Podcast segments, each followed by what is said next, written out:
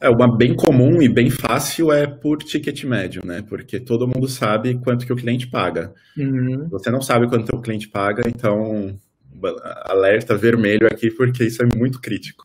Tá? Mas como a gente supõe que pelo menos quanto o cliente está pagando ali eu sei, essa é bem comum.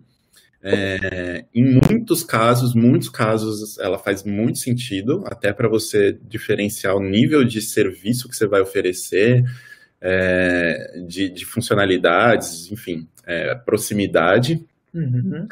É, uma que eu também tenho visto crescer muito é a, são as empresas que trabalham com canais, né, parceiros.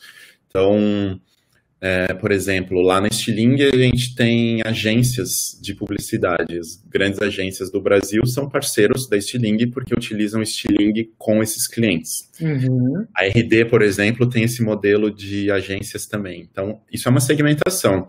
Se eu atender a agência igual eu atendo o cliente final, vai dar problema, né? Na RD a gente descobriu muito disso na prática, então a gente tentava fazer as mesmas coisas para os dois e via que não dava certo, e aí a gente chegou a um determinado momento que, cara, não adianta pensar uma estratégia para o cliente e só adaptar para o parceiro. Vamos ter que criar uma estratégia exclusiva para parceiro porque é diferente.